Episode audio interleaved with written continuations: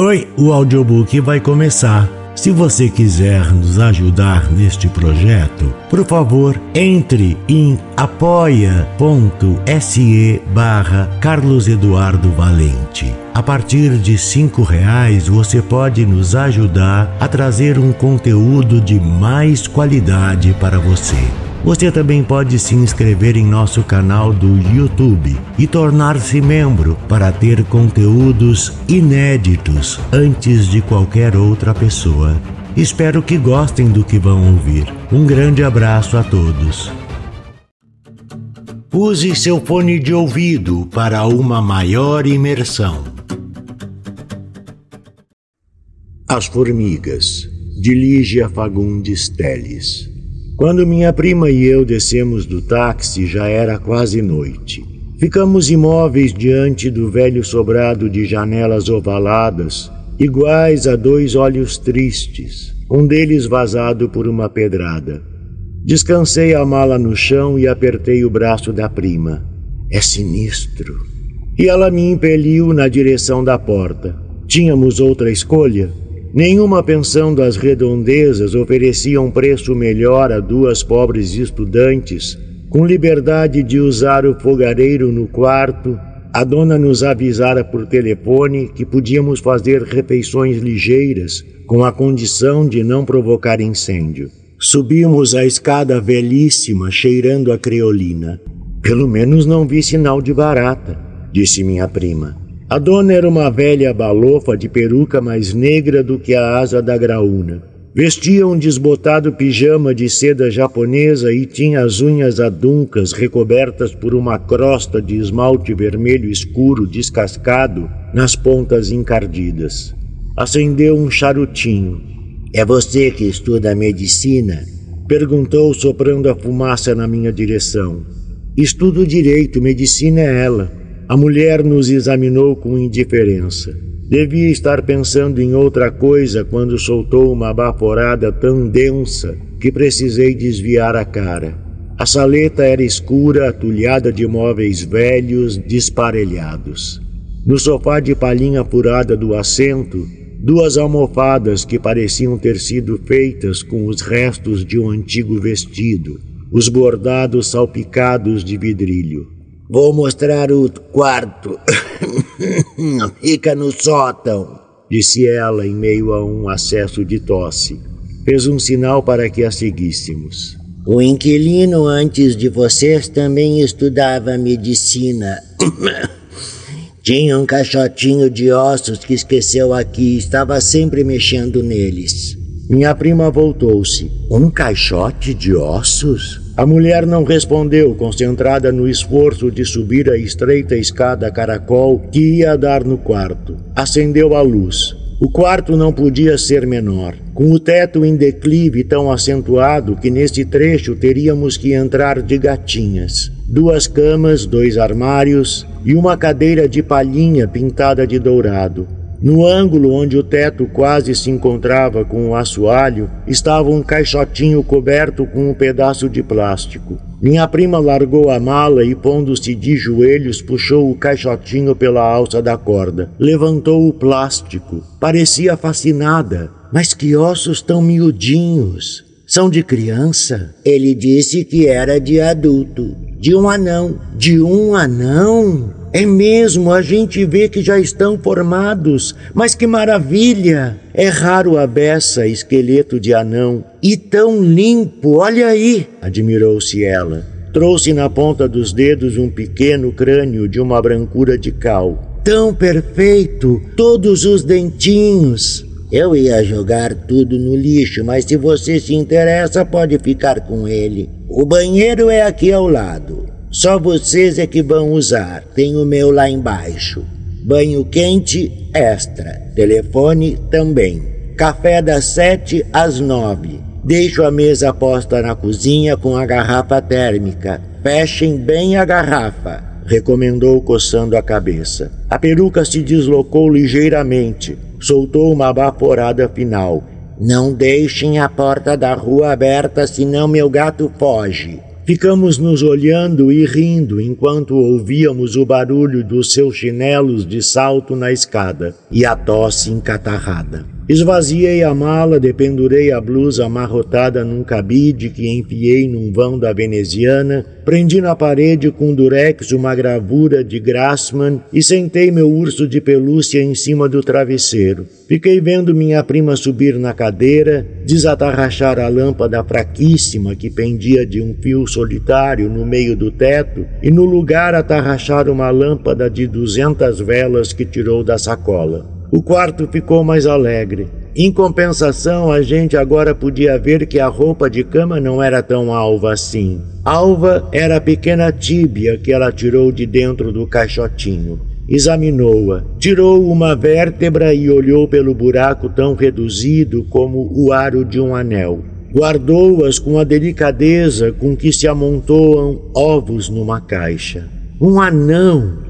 Raríssimo, entende? E acho que não falta nenhum ossinho. Vou trazer as ligaduras, quero ver se no fim de semana começo a montar ele. Abrimos uma lata de sardinha que comemos com pão. Minha prima tinha sempre alguma lata escondida. Costumava estudar até a madrugada e depois fazia sua ceia. Quando acabou o pão, abri um pacote de bolacha Maria. De onde vem esse cheiro? Perguntei farejando. Fui até o caixotinho, voltei, cheirei o assoalho.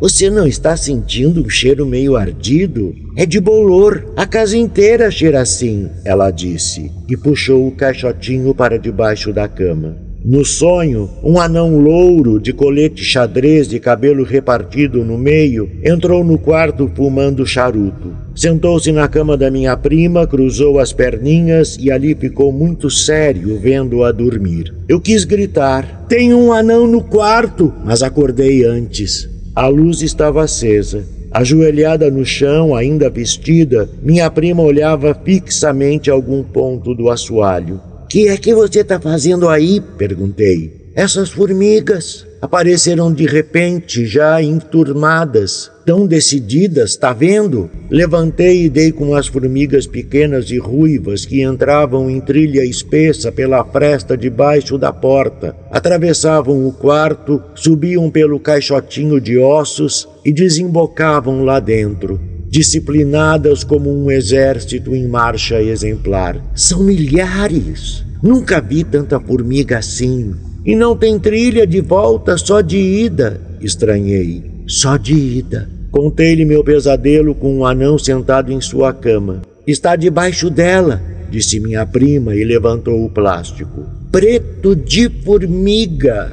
Me dá o vidro de álcool. Deve ter sobrado alguma coisa aí nesses ossos e elas descobriram. Formiga descobre tudo. Se eu fosse você, levava isso lá para fora. Mas os ossos estão completamente limpos, eu já disse. Não ficou nem um fiapo de cartilagem, limpíssimos. Queria saber o que essas bandidas vêm fuçar aqui. Respingou fartamente o álcool em todo o caixote. Em seguida, calçou os sapatos e, como uma equilibrista andando no fio de arame, foi pisando firme, um pé diante de outro na trilha de formigas.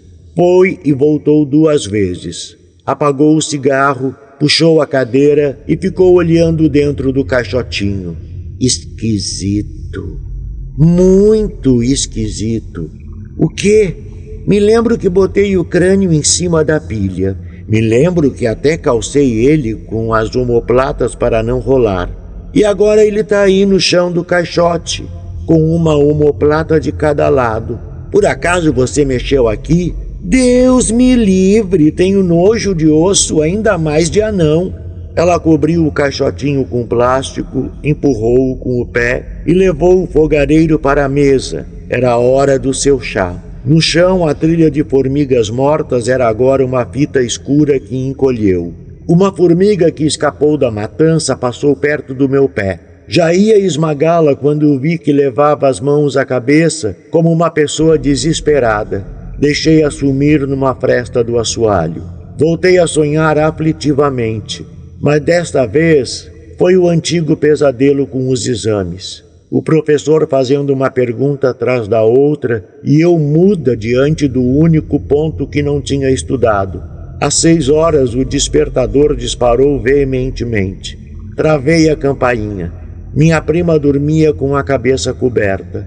No banheiro, olhei com atenção para as paredes, para o chão de cimento, à procura delas. Não vi nenhuma. Voltei pisando na ponta dos pés e então entreabri as folhas da veneziana.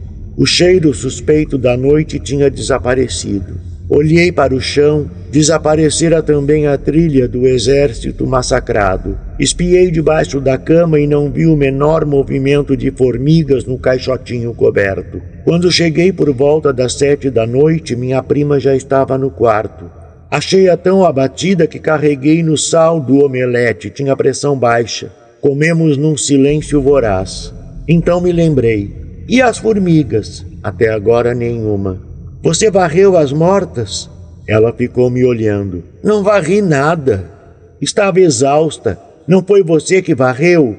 Eu? Quando acordei, não tinha nem sinal de formiga nesse quarto. Estava certa que antes de deitar você juntou tudo. Mas então, quem? Ela apertou os olhos estrábicos, ficava estrábica quando se preocupava. Muito esquisito mesmo. Esquisitíssimo. Fui buscar o tablete de chocolate e perto da porta senti de novo o cheiro. Mas seria bolor? Não me parecia um cheiro assim, inocente. Quis chamar a atenção da minha prima para esse aspecto, mas ela estava tão deprimida que achei melhor ficar quieta. Espargi a água de colônia flor de maçã por todo o quarto e se ele cheirasse como um pomar. E fui deitar cedo. Tive o segundo tipo de sonho, que competia nas repetições com o tal sonho da prova oral. Nele eu marcava encontro com dois namorados ao mesmo tempo e no mesmo lugar. Chegava o primeiro e minha aflição era levá-lo embora dali antes que chegasse o segundo. O segundo, desta vez, era o anão. Quando só restou o oco de silêncio e sombra, a voz da minha prima me fisgou e me trouxe para a superfície. Abri os olhos com esforço. Ela estava sentada na beira da minha cama de pijama e completamente estrábica. Elas voltaram! Quem? As formigas. Só atacam de noite, antes da madrugada. Estão todas aí de novo. A trilha da véspera, intensa, fechada, seguia o antigo percurso da porta até o caixotinho de ossos por onde subia na mesma formação até desformigar lá dentro, sem caminho de volta. E os ossos? Ela se enrolou no cobertor, estava tremendo. Aí é que está o mistério. Aconteceu uma coisa, não entendo mais nada. Acordei para fazer pipi, devia ser umas três horas. Na volta, senti que no quarto tinha algo mais. Tá me entendendo? Olhei para o chão e vi a fila dura de formigas, você lembra? Não tinha nenhuma quando chegamos. Fui ver o caixotinho, todas se trançando lá dentro, lógico. Mas não foi isso que quase me fez cair para trás. Tem uma coisa mais grave. É que os ossos estão mesmo mudando de posição. Eu já desconfiava, mas agora estou certa. Pouco a pouco eles estão. Estão se organizando. Como? Se organizando? Ela ficou pensativa. Comecei a tremer de frio. Peguei uma ponta de seu cobertor cobri meu urso com o lençol. Você lembra o crânio entre os omoplatas? Não deixei ele assim. Agora é a coluna vertebral que já está quase formada, uma vértebra atrás da outra, cada ossinho tomando seu lugar. Alguém do ramo está montando o esqueleto. Mais um pouco e. Venha ver. Credo! Não quero ver nada. Estão colando o anão, é isso? Ficamos olhando a trilha rapidíssima, tão apertada que nela não caberia sequer um grão de poeira. Pulei-a com o maior cuidado quando fui esquentar o chá. Uma formiguinha desgarrada, a mesma daquela noite, sacudia a cabeça entre as mãos. Comecei a rir, e tanto que se o chão não estivesse ocupado, rolaria por ali de tanto rir. Dormimos juntas na mesma cama. Ela dormia ainda quando saí para a primeira aula. No chão, nem sombra de formiga. Mortas e vivas desapareciam com a luz do dia. Voltei tarde essa noite. Um colega tinha se casado e teve festa. Vim animada, com vontade de cantar, passei da conta. Só na escada é que me lembrei. O anão. Minha prima arrastara a mesa para a porta e estudava com o bule fumegando no fogareiro. Hoje eu não vou dormir, quero ficar de vigia, ela avisou. O assoalho ainda estava limpo. Me abracei ao urso.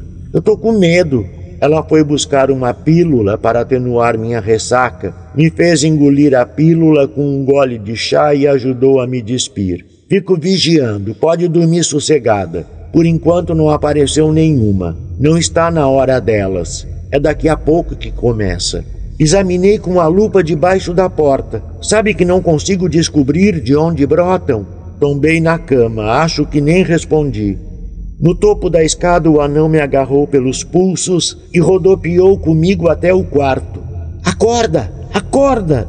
Demorei para reconhecer minha prima que me segurava pelos cotovelos. Estava lívida e vesga. Voltaram, ela disse. Apertei entre as mãos a cabeça dolorida. Estão aí? Ela falava num tom miúdo, como se a formiguinha falasse com sua voz. Acabei dormindo em cima da mesa. Estava exausta. Quando acordei, a trilha já estava em plena movimentação. Então fui ver o caixotinho. Aconteceu o que esperava. O que foi? Fala depressa, o que foi? Ela firmou o olhar oblíquo no caixotinho debaixo da cama. Estão mesmo montando ele. E rapidamente, entende? O esqueleto já está inteiro. Só falta o fêmur. E os ossinhos da mão esquerda fazem isso num instante. Vamos embora daqui. Você tá falando sério? Vamos embora, já arrumei as malas. A mesa estava limpa e vazios os armários escancarados. Mas sair assim, de madrugada? Podemos sair assim? Imediatamente. Melhor não esperar que a bruxa acorde. Vamos, levanta! E para onde a gente vai? Não interessa. Depois a gente vê. Vamos, vista isso. Temos que sair antes que o anão fique pronto. Olhei de longe a trilha. Nunca elas me pareceram tão rápidas. Calcei os sapatos, descolei a gravura da parede, enfiei o urso no bolso da japona e fomos arrastando as malas pelas escadas. Mais intenso o cheiro que vinha do quarto. Deixamos a porta aberta. Foi o gato que miou comprido ou foi um grito? No céu, as últimas estrelas já empalideciam. Quando encarei a casa, só a janela vazada nos via. O outro olho era a penumbra. Do narrador Carlos Eduardo Valente. Contato carlão50 arroba gmail.com